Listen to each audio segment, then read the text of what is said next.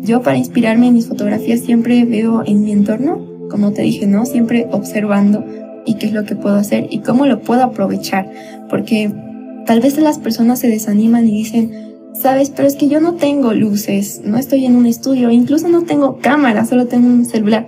Y yo les digo, yo también, no, yo no empecé con una gran cámara, ni con luces, ni nada, literal, solo era una sábana en mi sala con mi camarita, que ya no es esta la que tengo ahora, sino era una más antigua. Y con eso inicié.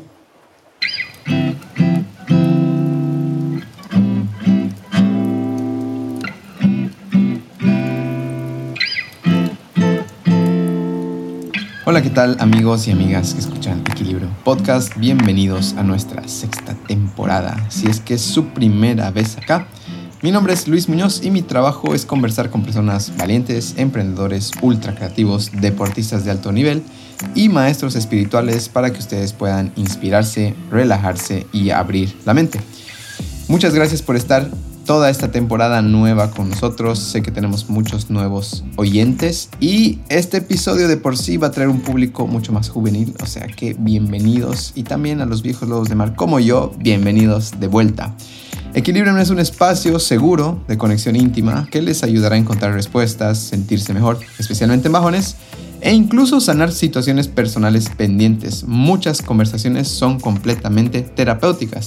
Estamos en Apple Podcast, en Spotify y también en Google Podcast. Algo que les recomiendo es tener un parlantito por ahí y cada vez que les toque limpiar su cuarto, cada vez que les toque doblar la ropa, cada bueno, no sé si esto es solo para los treintones, pero cada vez que estén haciendo actividades o caminando, yendo en el bus, en el trufi, o donde sea, es una gran oportunidad para escuchar podcasts, para reírse, para divertirse, para aprender, para inspirarse y demás. Entonces, nada, muchas, muchas, muchas gracias por haber estado tanto tiempo con nosotros. Estamos tres años, es una locura.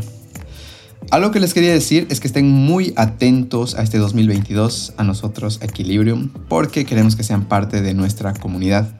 Va a haber lectura, va a haber escritura, va a haber yoga y va a haber nuevas cosas nuevas. No sé si decirle subproyectos, pero sí tengo ideas, tenemos planes para que ustedes puedan no solo repetir lo que estamos haciendo, que es muy lindo y funciona muy bien, sino también queremos que puedan, qué sé yo, practicar yoga, qué sé yo, tal vez hacer una caminata con un toque diferente. Tengo muchísimas ideas que ya muy pronto vamos a anunciar, vamos a trabajarlas con el equipo y pulirlas. Y también me, sí, me hace muy feliz anunciar, no voy a hablar muchos detalles porque eso supongo que lo voy a hablar en el siguiente episodio, que muy pronto nuestras actividades presenciales vuelven. Yo también vuelvo a la yacta, entonces nos vamos a volver a ver, vamos a poder compartir, tomarnos un cafecito, un chocolate caliente mientras disfrutamos de un libro.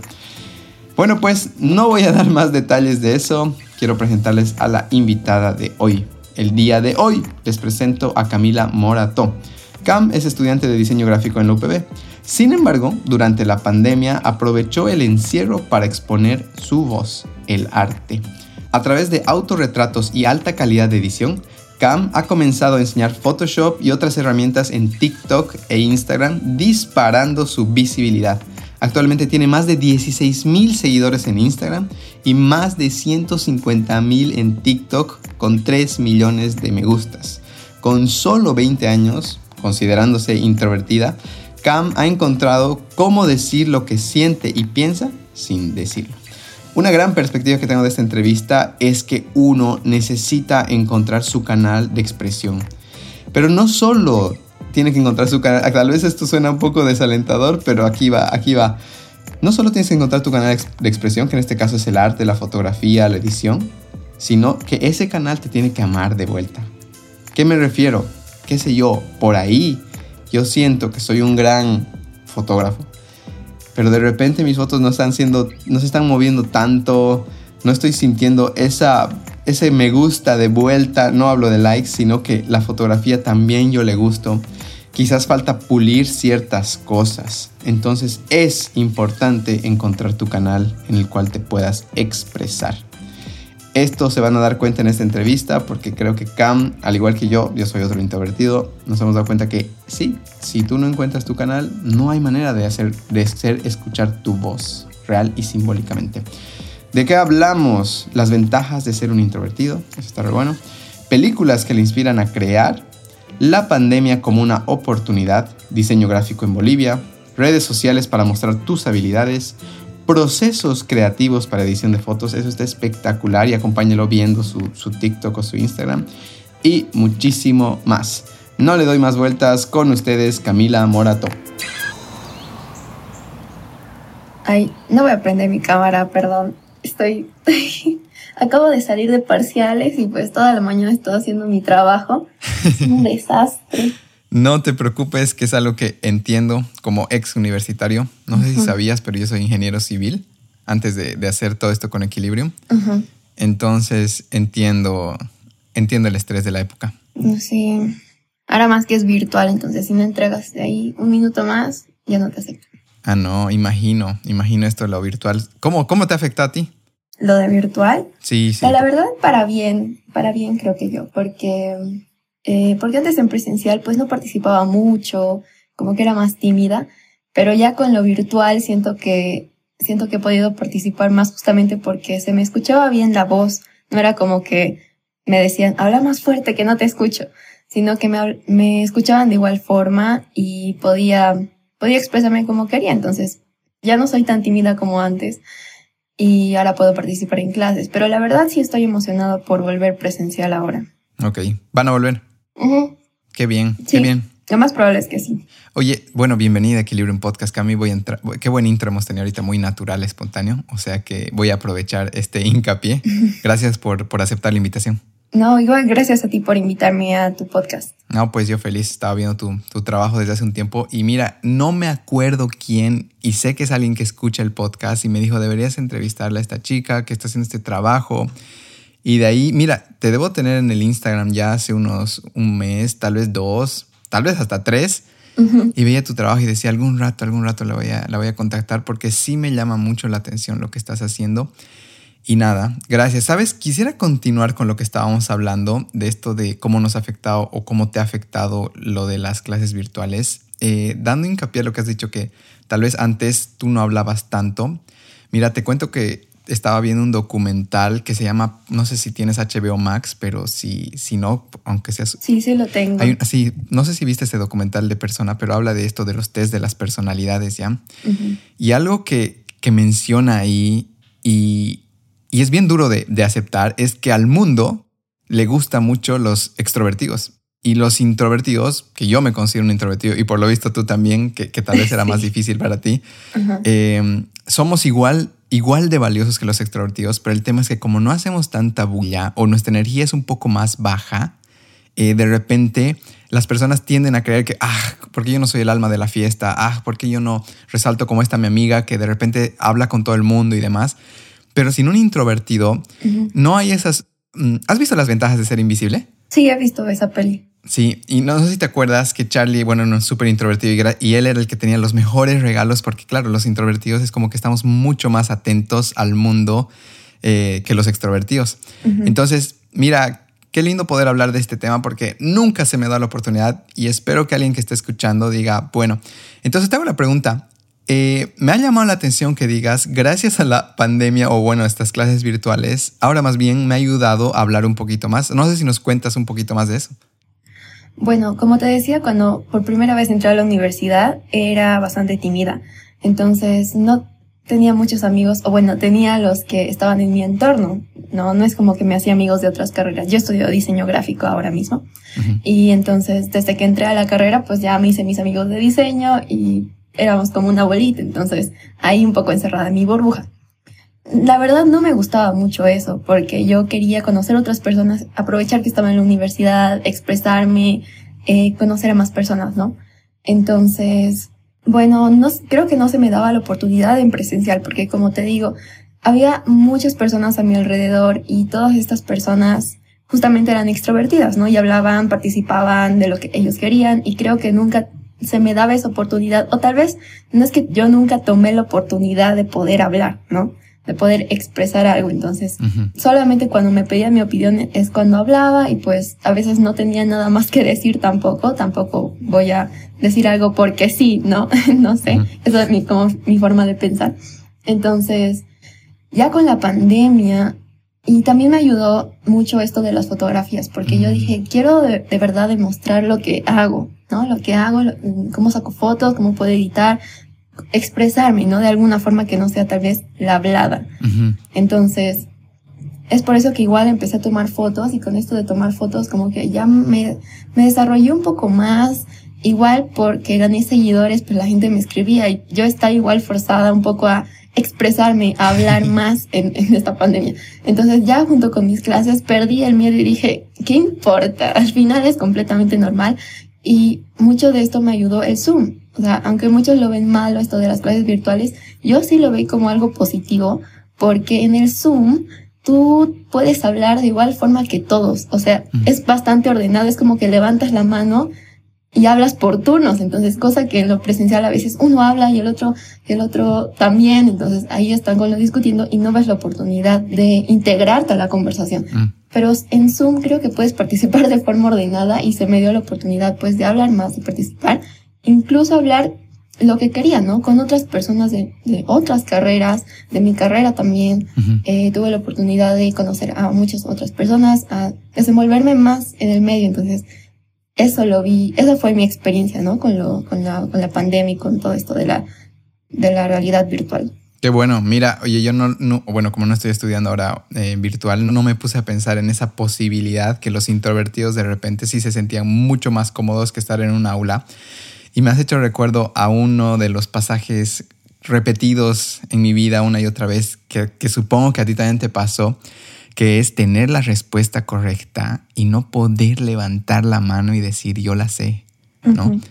Es súper doloroso, al menos para mí ha sido como que después de varios segundos alguien de repente se le ocurre y yo decía, pucha, y responde correcto y, te, se te quita esa oportunidad, ¿no? De, resaltar que al final a los humanos sí nos gusta resaltar. y algo más que quería acotar a lo que acabas de decir es cómo nuestros talentos, en este caso tu creatividad, la fotografía, tu capacidad de edición, nos ayudan a expresarnos, ¿no? Nos dan una voz, entre comillas, y es por eso, en realidad, de alguna manera que también equilibrio existe, porque para mí el viaje del autoconocimiento, el reconocer tus talentos, el ver tus habilidades, te va a dar una voz. Tal vez como tal vez para ti el hablar no era el canal tal vez de expresión, pero tu arte o tu, creatividad sí. Entonces hay muchas personas, conozco muchos introvertidos, que sé que tienen muchísimos talentos y cosas para dar al mundo, pero aún no se han animado tal vez a usar ese lenguaje. Entonces, mira, yo quiero hacer un poco un viajecito. Sé que tal vez eres de nuestras entrevistas más jóvenes, pero quiero hacer un pequeño viajecito a tu infancia. ¿Cómo era Camila Morató, más niña? Em, era esta artista, ya, ya, ya podías ver en ti estos, estos rasgos inclinados hacia la creatividad y demás, o más bien eras al otro lado.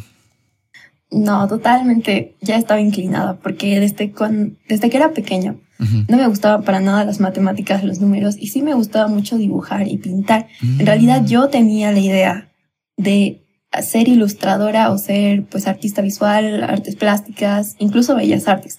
Cuando yo salí del colegio, bueno, yo nací en Chile, eh, dato curioso. Ah, en Chile. ajá, en Chile. Solo que me vine a vivir aquí a Bolivia. Eh, entonces, yo lo que quería al salir del colegio era terminar y y, e irme a estudiar bellas artes a Chile, porque sí me encantaba mucho esto de la pintura del arte, esto, ¿no? Pero por motivos, pues no se pudo y tuve que estudiar aquí en Bolivia. Entonces ahora estudio en la UPB. Estudio en la UPB diseño gráfico.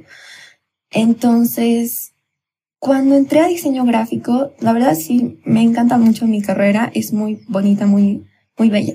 Y cuando entré al diseño gráfico me di cuenta de que, de que Bellas Artes no es lo que quiero estudiar. O sea, no es a lo que quería dedicarme al final. Entonces sí, desde pequeña sí tenía esta inclinación artística, pero creo que con la universidad ya lo desarrollé mucho mejor. Entonces ahora ya no quiero ser ilustradora como antes quería, sino que quiero ser directora creativa, que es un tema un poco más amplio, ¿no? Que puedes tocar temas tanto como la pintura, o también como la fotografía, la dirección de arte, etc. Entonces, es por eso que, que poco a poco fui descubriendo eso, pero sí creo que desde que era pequeña sí tenía una inclinación muy fuerte a ese lado artístico. Qué lindo, mira, es que sabes que ya está ahí, ya está ahí desde muy niños y a veces hay personas que tienen la fortuna, tal vez desde, bueno, o sea, si bien tal vez ahora te has dado cuenta que las bellas artes no son pero un poco ya lo tenías instalado de decir, este más o menos es mi pedazo del pastel donde quiero buscar mi nicho, ¿no? O, el lugar donde me quiero especializar. Mira, si me permites, eh, ¿qué influencias tenías? No sé si, si, si, te creaste con tus papás, tal vez eh, con quién y demás, pero ¿hay alguna influencia ahí de papá y mamá de donde dicen, sí, un poco ellos me han metido en este mundo o más bien ha sido por otro lado? No, la verdad es que ninguno de mis papás son, se dedican al arte. Mi papá es médico y mi mamá es bioquímica. Wow. Entonces.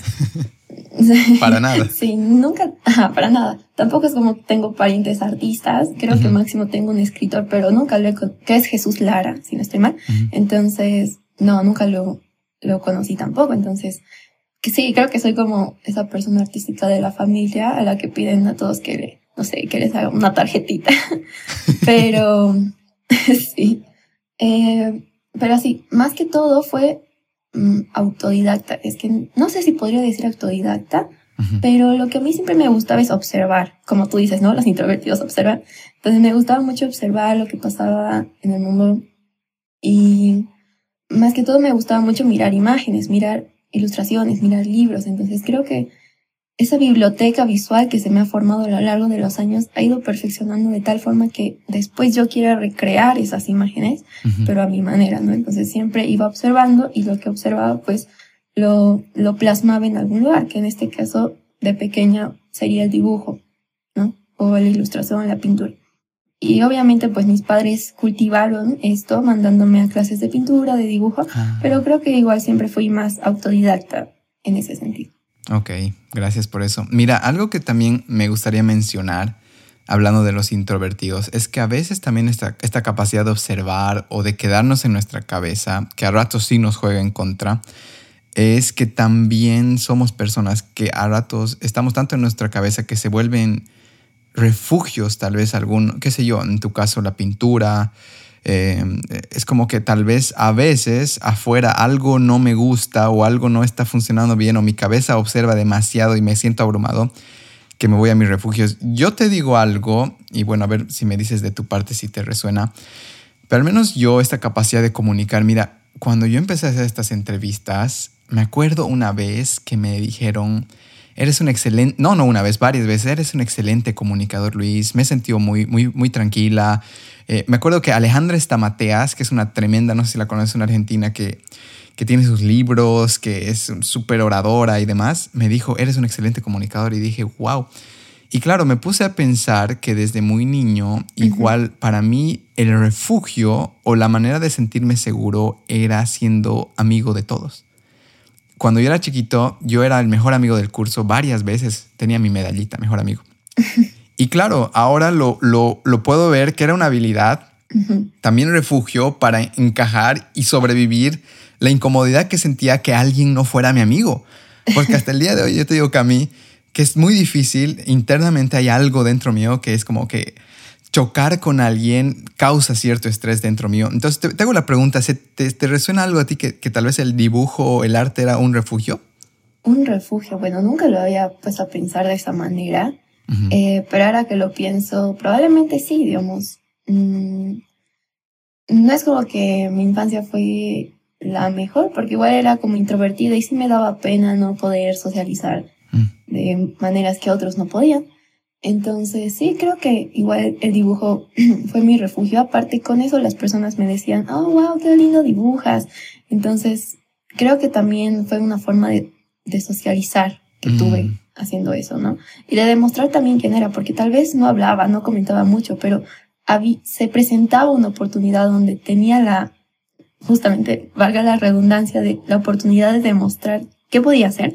Entonces, la tomaba y siempre, siempre me ha gustado dar este efecto de wow, ¿sabes? De hacer las cosas lo mejor que pueda y para cuando que otras personas lo vean digan, wow, qué increíble, asombroso, ¿no? Entonces, creo que eso siempre ha sido mi, la, la cosa que tengo desde que inicié con esto del dibujo y como un refugio para mí. Qué lindo, qué lindo que, que te resuene y, y, que espero que también las personas que están ahí escuchando, en especial los introvertidos, uh -huh. y voy a volver a resaltar esto, mira cómo nuestros talentos o esas cosas que están ahí nos dan una voz, ¿no? Nos dan un canal de expresión, un canal tal vez de contacto con el mundo exterior, uh -huh. porque sí es verdad que, que, por ejemplo, para mí, eh, en este documental que te estaba hablando de HBO Max que se llama Persona, igual hay una pregunta en estos test de personalidad, ¿no? De que si estás en una fiesta, ¿tú eres de los que va y se presenta o eres de los que más bien tienes que esperar a que te hablen? Y yo definitivamente soy el que espera y si no, y si no me hablan quizás hasta mejor. Sí. Pero sí, y ¿sabes qué? ¿Sabes qué es lo chistoso? Que a la gente le choca esto, ¿no? O sea, Luis, pero tú haces podcast, o sea, tú no estás hablando con gente y demás. Ajá. Pero, o sea, esta es mi habilidad, este es quizás un, un talento, algo mío, pero a la hora de estar socialmente involucrado y ser sobre el individuo Luis Muñoz, realmente me cuesta. Entonces, bueno, este es mi lenguaje, este es mi lenguaje al, al mundo exterior, así como el arte para ti. Algo que, que también Cami estaba viendo entre mi estalqueo sano, por si acaso, es que las películas igual eh, es algo que te mueven, uh -huh. que te hacen bien, que te importan y que te inspiran, ¿no? Sí. ¿Hay algunas películas que quieras, eh, no sé si tal vez hablar o son parte grande de tu influencia? Bueno, me gustan mucho las películas de Stanley Kubrick, pero más por, pues, por la historia y por la narrativa. Pero en cuanto a visuales, Stanley Kubrick también, ahora que lo pienso, por la fotografía. Stanley Kubrick y Wes Anderson. Eh, me, me, gustan esos dos directores y me gustan también sus películas. Eh, soy muy fan de su, su, fotografía. ¿Alguna película que conozcamos? Sí, eh, de Stanley Kubrick, pues me gusta mucho 2001, dice en el espacio, pero una más conocida es El Resplandor, ¿no? con el ah, Jack Torrance, oye, una antigua. con el H. ¿Nunca has visto? No, no, la vi, la vi, la vi. La vi, me Ay. acuerdo abrazado de mi mejor amigo en esa parte ah. tan intensa, tan, tan estremecedora de casi el final. Ah, sí, sí. Esa es de Stanley Kubrick, me gusta mucho. Y no sé si viste 2001, dice en el espacio. No, no, no, ¿de qué se trata? Eh, uy, es, es, bastante complicado cuando me preguntas. Es una historia sobre la, la evolución de la humanidad. Uh -huh. Entonces, es muy interesante, te la recomiendo que la veas. Es súper clásica y seguro el soundtrack te vas a ubicar porque hasta los Simpsons le han hecho una parodia. Ah, ya, seguramente. Ajá. Y Wes Anderson, no sé si viste El Gran Hotel Budapest, que es una no. de sus más conocidas. Bueno, igual, tiene una estética como bastante, bastante simétrica, bastante colores pasteles, colores más que todo. Eh, eh, es muy analizado en el cine porque de verdad su, cada plano está totalmente hecho para que funcione así. Uh -huh. Y no ve que estaba hablando de esta biblioteca visual que yo me creo sí, para sí. poder hacer mis fotografías. Uh -huh. Entonces, el cine también es parte de esta biblioteca visual, porque yo al ver las películas analizo las escenas, analizo los colores, cómo está el encuadre, la puesta en escena. Entonces, me gusta analizar todo eso porque después lo puedo aplicar a la fotografía que hago. No, yo no me considero tanto una fotógrafa, sino más una editora, porque en fotografía es como otro mundo completamente diferente, esquemas de luz. Yo apenas tengo un solo lente de mi cámara, entonces recién estoy iniciando la fotografía, pero creo que me puedo defender con esto de la edición. Y justamente para poder editar mis fotos de esta forma, necesito agarrar inspiración de otras, de otras partes. Uh -huh. Estas otras partes justamente son las películas, por ejemplo, de Wes Anderson, que es uno de mis grandes referentes, y me gusta mucho cómo maneja sus, sus planos, ¿no? Deberías verlo o investigar sobre él porque es muy interesante. Voy a, voy a investigar definitivamente. Eh, últimamente estoy con más documentales, pero uh -huh. sí he dicho eh, sabes, realmente soy pésimo con las películas, soy alguien que, que soy una vergüenza. Es, alguien te preguntas, ¿viste esta? Yo no. Eh, bueno, al menos en estas populares, eh, las antiguas tal vez no le he dado muchas vueltas. Creo que, eh, cuando, por ejemplo, has mencionado The Shining y no sé por qué se me viene a mi cabeza igual em, La Naranja Mecánica y estas películas que son un poquito, voy a decir, fuertes para mi sensibilidad. Pero sí. creo que sería, sería bueno dar, darme una vuelta, no sé, Casablanca y demás. Pero ya me ha parecido que tú eres medio que un alma vieja por ahí. Porque ¿cuántos años tienes? Tengo 20. Viste, eres un alma vieja, ¿no?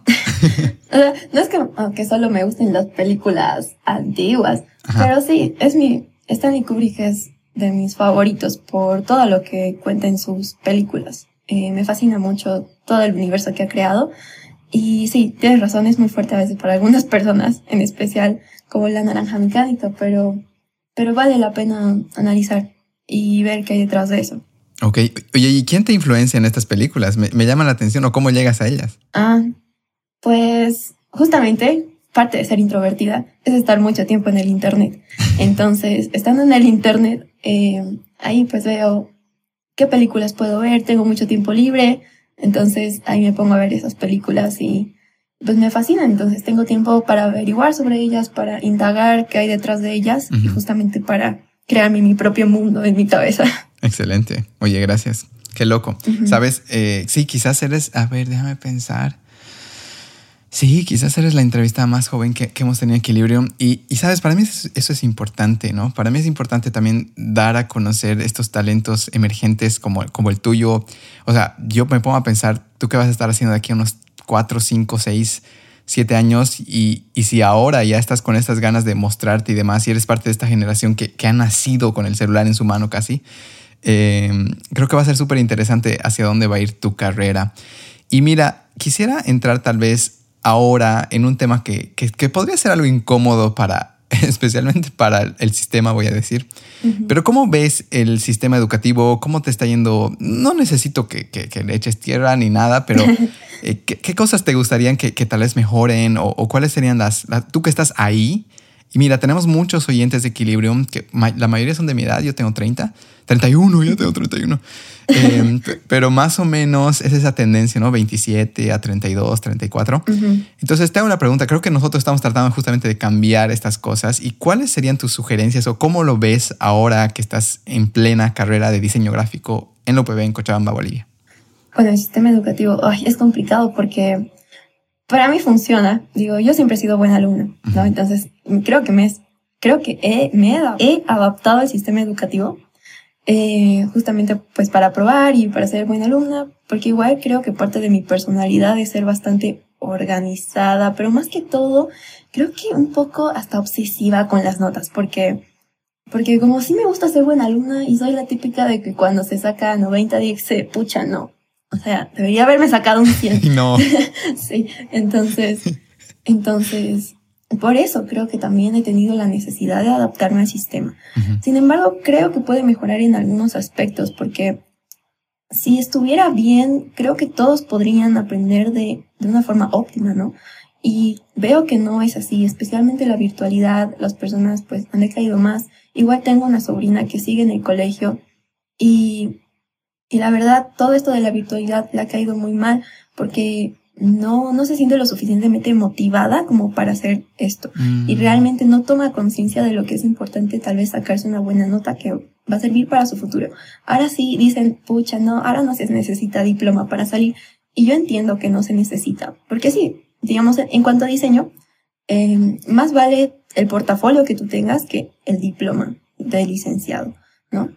Entonces, sí, puede ser que tal vez no sea imprescindible, pero lo importante de estar en esos años en el colegio y la universidad es eh, realmente aprender tus temas, ¿no? Saber tener justamente esas armas para defenderte contra el mundo en un futuro.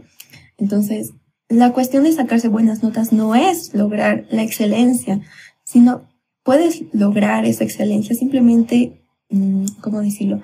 Como que absorbiendo todo ese conocimiento y después usarlo tú mismo. Porque la mayoría con este nuevo sistema educativo aprende las cosas y después la, olvida. Mm. O sea, nunca más la vuelve a usar y cuando realmente le llega el momento de usarlas, pues dice, ay, no sé hacer esto, nunca me enseñaron. Pero en realidad sí te enseñaron, solo que no has prestado atención a esa clase. O sea, no lo has visto como como que lo voy a usar para un futuro, sino lo, has visto como tengo que aprobar esto, ¿no?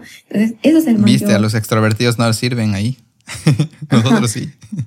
o sea, creo que ese es un problema que he podido identificar en cuanto al sistema educativo. Y no, creo que no basta con decirlo, porque los profes dicen, esto les va a servir para el futuro. Pero no, realmente no, o sea, escuchamos, pero no entendemos, ¿no? Entonces, eh, creo que no estamos tan conscientes de eso todavía en cuanto a eso y creo que el sistema debería, debería mejorar eso para ser más conscientes a los estudiantes sobre su futuro. Ok, muchas gracias por eso. Y mira, te hago una pregunta más. Eh, creo que tú tienes de nuevo esta ventaja o esta, eh, sí, casi privilegio de que sabes hacia dónde quieres dirigirte y cómo estás utilizando este vehículo que es el diseño gráfico para, para irte a esta dirección creativa, ¿correcto?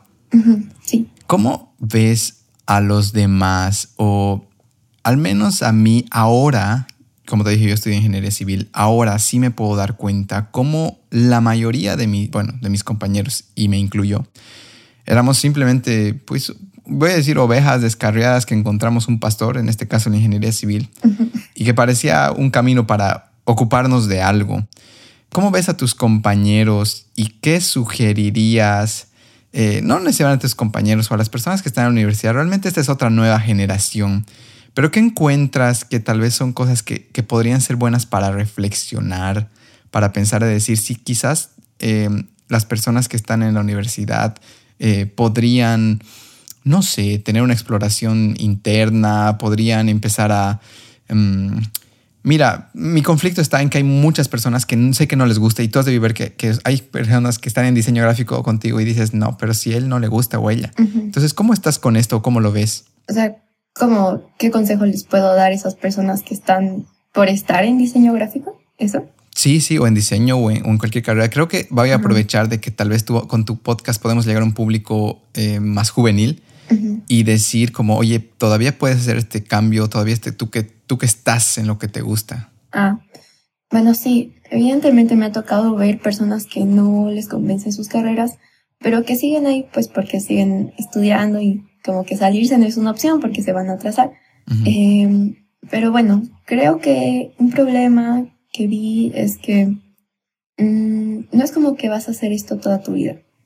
Em, creo que las personas se enfocan mucho en eso, que dicen, pucha, tengo que escoger una carrera en la que me voy a dedicar toda la vida. Y no es siempre así. O sea, como te digo, yo antes pensaba que iba a ser ilustradora, quería estudiar bellas artes, entré a diseño y de ahí iba descubriendo poco a poco lo que quería. Si es que estás en una carrera que no te gusta, pues lo mejor es cambiarte. No importa que pierdas el, tiempo, entre, comillas. porque en realidad no se pierde el tiempo. Ajá, no se pierde el tiempo entre, no se pierde el tiempo, eh, porque cada uno va a su ritmo. Mm, y creo que las personas se sienten mal cuando se atrasan o cuando se cambian de carrera porque ven a sus compañeros y dicen, pucha, él ya ha salido o él está haciendo muchas cosas y yo no y se desmotivan y esta desmotivación pues crece y crece y crece y al final terminan pues infelices con su vida.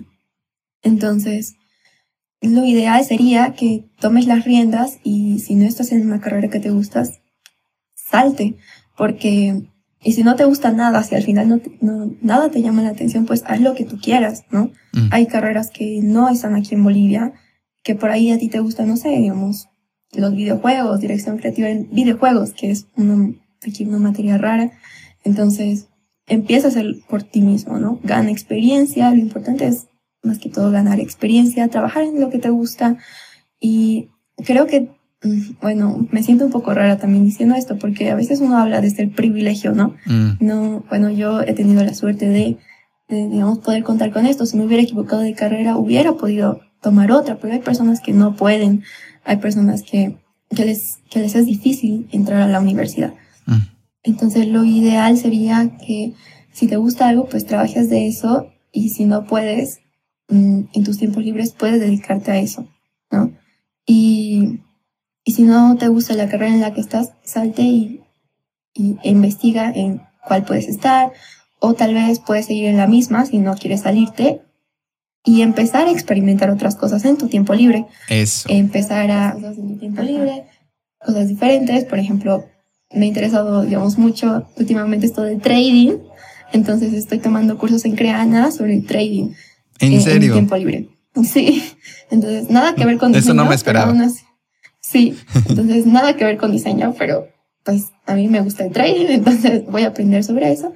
Eh, aunque necesariamente no tenga que estudiar financiera, ¿sabes?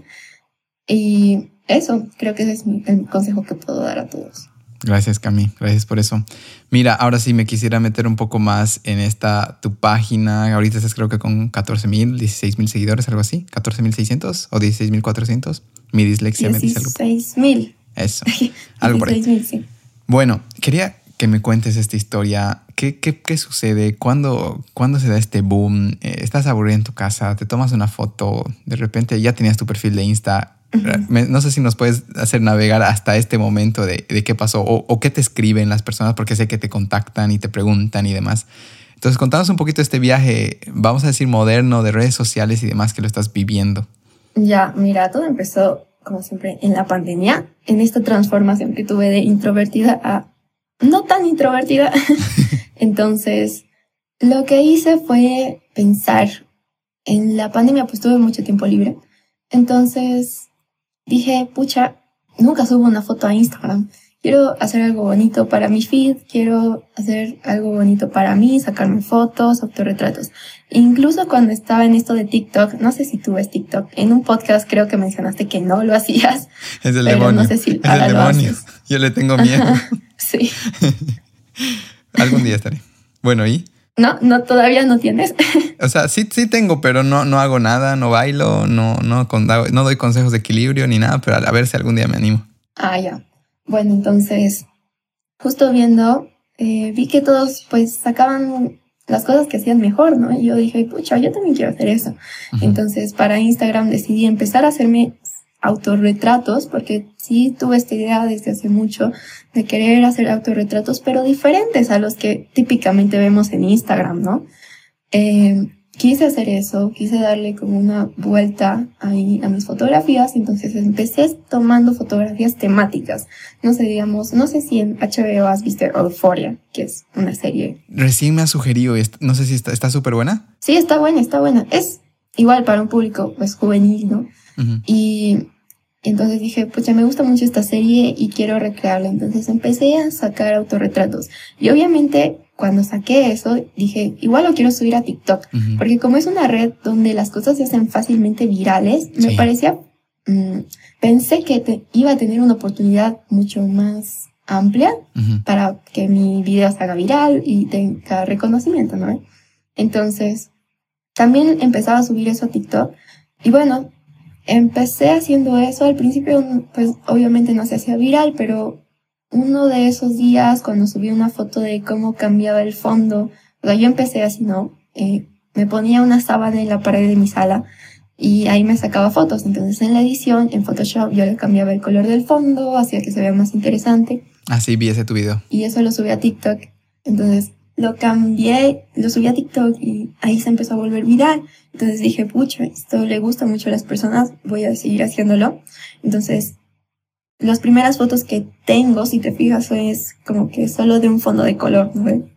Igual enseñaba a las personas cómo poder cambiar el fondo de color en Photoshop y enseñarles a su vez a las personas a usar Photoshop. Eh, eso, entonces creo que a partir de ahí como que mi comunidad siguió creciendo, tuve más alcance y ya dije, no me quiero quedar en esto de los fondos porque me parecía muy limitado, que no quería hacer solo fondos de colorilla. Entonces empecé a agregarle otras cosas a mis fotografías, temáticas conceptuales, más que todo uso el, el tema de la naturaleza en mis fotografías, porque es un tema que me inspira, la verdad. Y yo para inspirarme en mis fotografías siempre veo en mi entorno, como te dije, ¿no? Siempre observando mi entorno y qué es lo que puedo hacer y cómo lo puedo aprovechar. Porque tal vez las personas se desaniman y dicen, sabes, pero es que yo no tengo luces, no estoy en un estudio, incluso no tengo cámara, solo tengo un celular. Y yo les digo, yo también, no, yo no empecé con una gran cámara, ni con luces, ni nada, literal, solo era una sábana en mi sala con mi camarita, que ya no es esta la que tengo ahora, sino era una más antigua. Y con eso inicié y con eso pude defenderme en Photoshop. Igual una ventaja fue que sabía usar Photoshop justamente porque estudié diseño gráfico, ¿no? Pero, pero sí, así empezó todo y ya de ahí, con el tiempo, recién me fui comprando lo que iba necesitando. No sé, digamos, si quiero hacer un foto, un autorretrato que tenga una luz que venga desde arriba, necesito comprarme una luz. Entonces iba investigando, me compraba así un poquito, tampoco algo muy profesional y con eso iba empezando, empezando. Entonces todo fue como que de a poco. Pero las personas siempre me dicen que cómo le haces, que yo no tengo nada con qué empezar. Pues yo tampoco tenía nada. Entonces tú también puedes hacerlo. Igual enseño en mi perfil de Instagram a cómo manejar Photoshop. Y con eso las personas igual se pueden guiar, buscar tutoriales aparte si quieren hacer algo más elaborado, ¿no? Así fue como empezó. Ok, qué lindo, qué linda historia. Mira que, que, para ti la pandemia ha sido un terreno súper fértil, ¿no? Sí. Donde has podido dar vida a todas, a ti misma, a, a, este bebé que es este proyecto y demás. Oye, me llama la atención de que si bien, o sea, yo sé que hay gente que maneja Photoshop y demás, pero me llama la atención que tú tengas este nivel. ¿Hay algo más que, que, aparte de la universidad donde, bueno, supongo que YouTube y TikTok, o hay alguna cosa más, algún curso que, que te ayuda, que te impulsa, o simplemente es la práctica? Uh, yo diría que sí es la práctica, pero también yo diría que son tres cosas. Uno, la práctica, eh, de estar todo el día pues editando fotos.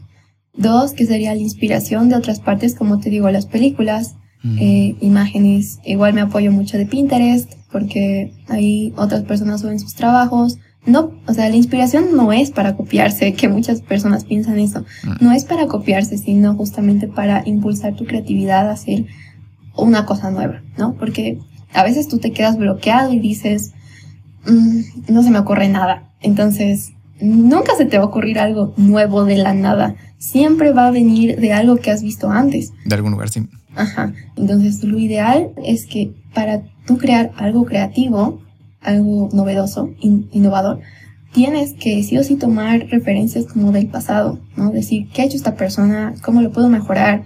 ¿Qué puedo hacer de diferente de lo que ha hecho él, ¿no? Esas cosas te tienes que preguntar a la hora de crear. Y la tercera cosa sería... Eh, sería... Ahí se me fue. la tercera cosa... Nos quedas con dos. Ajá, sí, la tercera cosa sería... Mm, no, no, es que tenía una más.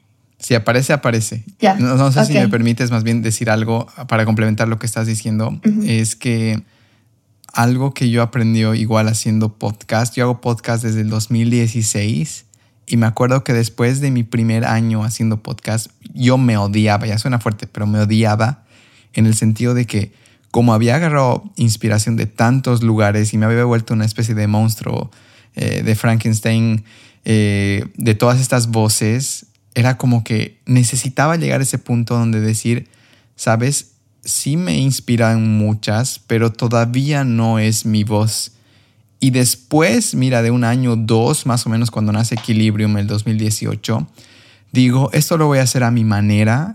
Y un podcast de Equilibrium con Luis Muñoz es literal, si tú me encuentras en algún lugar y demás y, empezamos a charlar, esa es la misma charla que voy a dar en un podcast porque no voy a, no quiero sonar otra persona. Entonces sí pienso, no sé si, si vas, vas conmigo, sí pienso que para encontrar tu voz o tu estilo, al menos un buen tiempo tienes que capturar inspiración, estar consumiendo igual contenido. Todo el rato estoy escuchando podcasts o escucho charlas de personas así que me interesan porque así como tú, agarro inspiración de una pregunta o agarro inspiración de, de la manera en que narra una historia y de repente es alguien que narra, utiliza mucho, no sé, eh, eh, sentimientos, ¿no? Y constantemente está hablando de que se sentía triste y la melancolía lo invade. Entonces digo, oye, estos son recursos que ayudan a hacer sentir algo. Entonces sí pienso que también algo que ayuda mucho a la creatividad, un buen tiempo hasta que encuentres tu voz, porque como tú dices, a veces hay gente que dice, eso es robar o ese no es tu estilo y demás, pero creo yo que tienes que aprovechar que hay, hay, personas que ya han recorrido un camino y que tú puedes empezar a, a formarte a partir de ahí.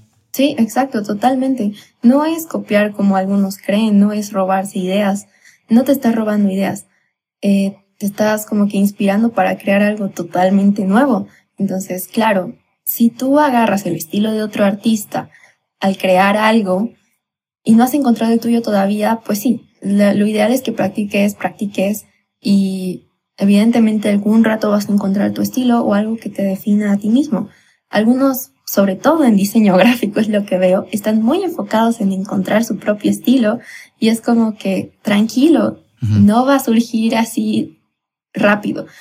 Es mucho tiempo de práctica y no es necesario que te desmotives por no poder encontrar tu estilo artístico. Eso va a surgir y lo más importante ahora es que sigas haciendo y que sigas y sigas creando hasta que lo perfecciones y lo practiques. Entonces, ese proceso en realidad nunca va a acabar. Siempre vas a estar perfeccionándote a ti mismo, vas a estar practicando. Entonces, solo que cada vez más vas a encontrar, vas a tener un estilo más definido. Entonces, sí, me parece un, gran consejo el que dices. Gracias. Sabes, una de mis fotos tuyas favoritas es esta que estás como saltando y hay una montaña ahí atrás. Em, me hace recuerdo igual al disco de León Larregui. Ahorita estaba pensando, ¿qué más de por qué me gusta tanto esta foto? Y hay un disco de León Larregui que se llama Metrópolis. No sé si te gusta León. Sí, lo he escuchado. Y digo, wow, qué buena esta foto. ¿Y de cómo te inspiraste esta, por ejemplo? A ver, vamos a hacer un poco de desglosar tu proceso creativo. ¿Sabes qué? Me acabas de hacer recuerdo a la tercera cosa que tenía que decir. Y la tercera cosa que, que tenía que decir era que te inspires en tu entorno, que veas tu entorno. Mm. ¿Por qué? Porque justamente esta cosa que dice, que, que decía, que no tienes pues un estudio fotográfico, no tienes luces, no tienes nada para empezar entonces empieza pues con lo que ya tienes y con lo que ya hay. ¿Qué luz es gratis? Pues la del sol. Entonces vas afuera y dices dónde puedo hacer mis fotos de una forma más interesante. Eh, yo vivo en un edificio y esa foto está hecha en el en la terraza de ese edificio. Entonces yo al ver mi edificio veo y digo, oh, mira, qué interesantes son estos ángulos, qué interesante es esta arquitectura que la puedo usar para algo, mm, para crear, ¿no? Mi fotografía. Entonces ese, ese muro que ves atrás tuyo no sé qué será de mi edificio, pero es donde cuelgan la ropa ya. Entonces, lo que yo hice fue, ah, mira, aquí hay una vista interesante, entonces yo me, yo me inspiro también con eso y digo, aquí es donde voy a crear mi siguiente fotografía, ¿no? Entonces, más o menos armo mi boceto, bueno, hay todo un proceso detrás, un proceso creativo, pero en resumidas cuentas, eh, más o menos hago una lluvia de ideas, saco inspiración y recién empiezo como a bocetar la idea que tengo en, en la terraza de mi edificio. E incluso cuando ya pienso que toda la idea está armada, cuando me pongo a editar la, fotografía que he sacado, digo, no, no me, porque la idea original de esa fotografía era ponerla en nubes, creo. Y cuando la puse dije, esto se ve mal. Entonces lo cambié por completo, cambié por completo mi idea a última hora y puse esa montaña detrás. Y me gustó, me gustó cómo quedó y creo que igual parte de, crear es improvisar, mm. es adaptarte a los cambios. Y pues eso, eso, esa fue la historia de la fotografía y eso me inspiró a crearla prácticamente el entorno que tenía, que fue mi edificio, y también un poco de improvisación, porque la idea que tenía planeada no fue la que hice al final, sino otra diferente, pero resultó de igual forma. Wow, qué cool. Gracias por contarnos. Y mira, yo sé que esto va a sonar demasiado millennial porque los millennials buscamos simbolismo a todo. la luna, que los números y demás. Pero cuando veo esta fotografía, o sea, al menos yo, no sé si, si, si, concuerdas conmigo, pero sí siento que es el salto, ¿no? Es el salto hacia, hacia la montaña, es el salto de, de, subirla o la fortaleza y demás, o simplemente para ti es como que no, ahí quedaba bien una montaña y la puse. bueno, en realidad el salto sí tenía que ver con eso, lo que tú dices, ¿no? Eh, como estaba al aire libre y, al fondo no había ningún tipo de edificio, montaña, quise hacerlo así, ¿no? Como si estuviera saltando, como si fuera más libre, ese concepto de un poco de libertad. Em, y por eso tenía planeado poner las nubes, porque igual las nubes, como están en el cielo, tiene sentido que, que esté ligado a esta idea de libertad, ¿no? Pero después, cuando vi la montaña, como que cambié un poco el concepto que tenía y dije, mira, esto también puede funcionar porque, porque al final, a ver, no sé cómo explicarlo, pero digamos, al, atrás es como que sí hay un cielo y adelante está la montaña. Entonces, creo que dije, sí, igual puede funcionar sin las nubes. Mi idea, esta idea, este concepto que tengo, ¿no? Y es por eso que lo cambié en realidad. Eh, pero sí, al final funcionó. E incluso creo que de, de mejor forma que las nubes que tenía planeado. Sí, totalmente, totalmente. Y te puedo hacer una pregunta más, es ¿cuánto tiempo más o menos involucra hacer este trabajo terminado de principio a fin? Bueno, mm, es una pregunta difícil de responder, porque yo cuando empiezo a editar a veces no me siento lo suficiente motivada y lo dejo. Entonces lo dejo ahí a medias. Mm. Eh, digamos, trabajo unos tenemos dos horas o tres horas seguidas haciendo mi fotografía. Después me canso porque lo más complicado creo que de hacer estos, este fotomontaje es buscar imágenes que se adecuen a la idea que tú tienes. Entonces es estar ahí horas y horas buscando en internet imágenes mm. que, que coincidan, ¿no? Con la perspectiva, con la luz, con todo.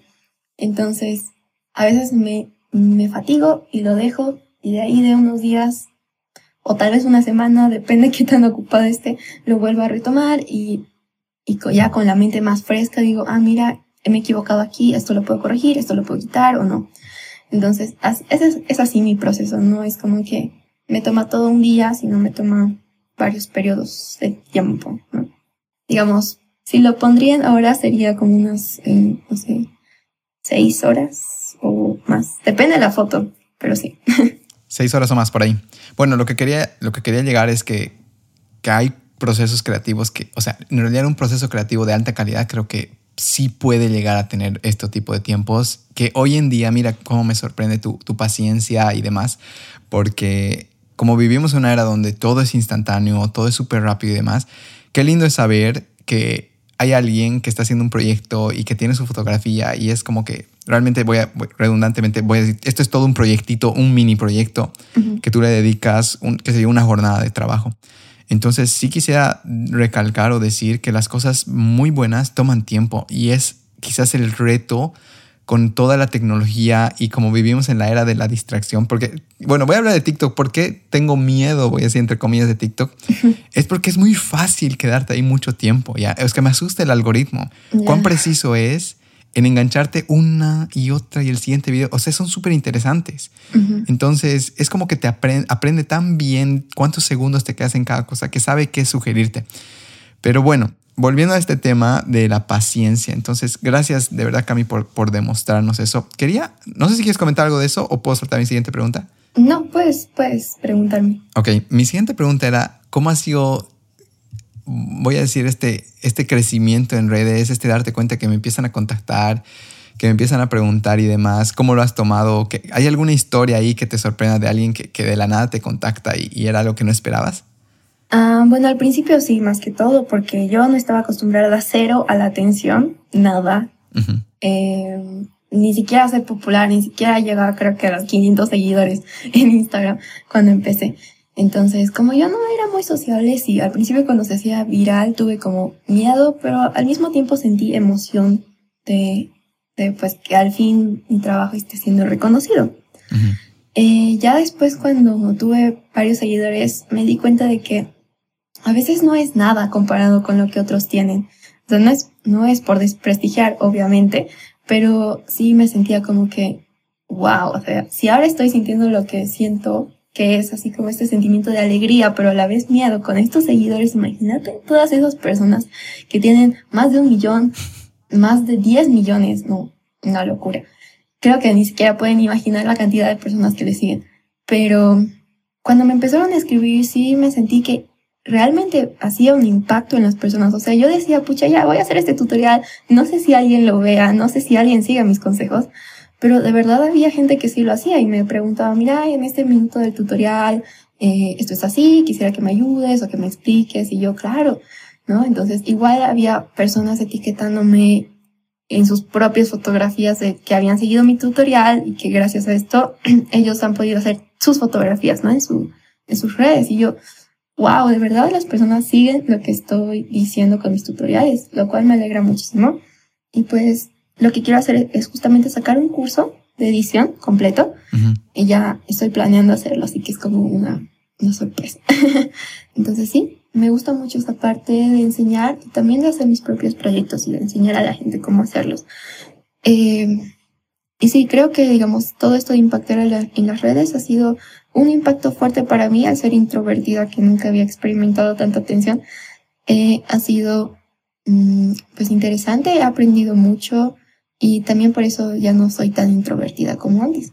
Excelente. Tu talento te rescató. Oye, ahorita estoy, claro, como yo no tengo TikTok y ahorita has mencionado y su presencia en TikTok y estoy viendo que aquí tienes 150 mil, 51 mil 800 seguidores, 3 millones de me gusta. Ah, sí. Qué locura. Eh, realmente TikTok te puede disparar. Sí, realmente TikTok te puede disparar si haces algo que se vuelva viral. O sea, creo que también he aprendido con las redes cómo hacer un video pues viral, ¿no? un video que se vuelva que se vuelva popular o algo que les, que les guste a las personas. Entonces, como que ya descubrí eso también. Excelente. Sí, yo creo que uno que aprende la receta ya medio que ya va a decir, bueno, esto va, esto va a pegar, esto va a funcionar, y obviamente acompañado del talento, siempre, siempre. Entonces, nada, Cami, de verdad, eh, qué lindo conocerte, qué lindo saber que estás haciendo este, este trabajo, que estás utilizando tu creatividad y, y nada, aquí súper agradecido de, de, haber escuchado tu historia, eh, súper emocionado de ver también dónde, dónde vas a llegar.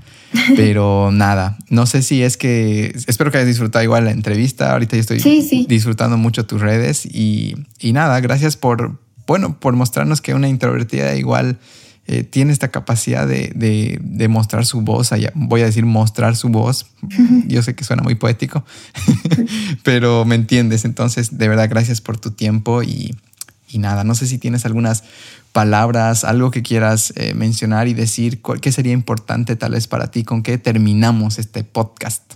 A ver, ¿con qué podemos terminar? Bueno, que si igual tú eres un artista que está en la misma situación que yo o que quiere demostrar qué es lo que, de lo que es capaz, yo animo a las personas a que puedan demostrar, ¿no? Por medio de redes sociales, la verdad es que es bastante ahora sencillo incluso poder demostrar todo lo que tú haces, fotografía, pintura, dibujo, incluso algo si no tiene que ver con lo artístico, cualquier cosa que se te dé bien, puedes empezar a, a mostrarlo en las redes y también con eso llegan las oportunidades, quieras o no. O sea, no hay que echarle mucho hate a los influencers, porque la verdad es que gracias a eso igual te llegan las oportunidades, contactos, trabajo y te ayuda también mucho en tu crecimiento personal. Entonces, yo recomiendo a todos los oyentes que si quieren empezar un proyecto, igual lo se animen a hacerlo y no hace falta empezar con un gran equipo, puedes empezar con lo que ya tienes. Wow, me encanta eso. Me ha encantado igual cuando has dicho eh, todos tenemos el sol, yo vivo en un edificio y ahí está, ahí afuera el sol, lo podemos utilizar, entonces sí. Eh, gracias, gracias Cami por eso. Eh, a ti también. De verdad que lo aprecio, aprecio tu tiempo y nada, para que la puedan seguir, estás en las redes, bueno, en, en, en, Instagram estás como cam slash, perdón, barra baja morató, ¿verdad?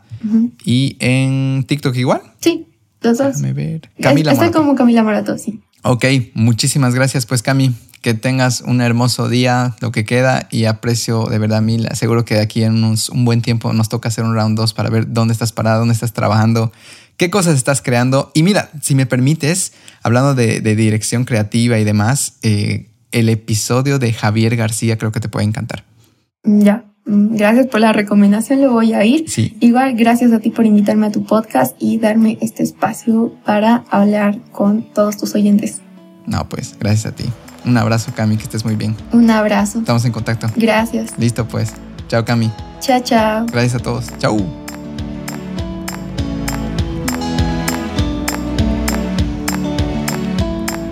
De verdad, muchas gracias por haber escuchado Equilibrio. La manera más fácil e impactante de apoyarnos es suscribiéndose al podcast en Spotify y en Apple Podcast. También nos ayuda mucho que esparzan el mensaje que tenemos compartiendo los episodios con sus amigos y familia en redes sociales. Cualquier manera que elijan para darnos una mano es algo que agradecemos y apreciamos mucho. Finalmente, los invitamos a fortalecer su cuerpo y mente practicando yoga con nosotros, a tener una experiencia renovadora alineando sus chakras, a leer fantásticos libros en nuestro club de lectura o a poner su alma en un papel escribiendo en nuestro club de escritura. Este episodio fue grabado y editado por Alfredo Terán. Aprecio mucho, mucho, mucho su presencia, el tiempo que dedican en escucharnos, el cariño que nos mandan en mensajes públicos y privados, y también el hecho que quieran mejorarse para disfrutar su tiempo limitado en esta maravillosa experiencia terrenal. Siempre estoy cerca de ustedes, aunque no nos conozcamos. Los espero pronto. Hasta la próxima. Namaste.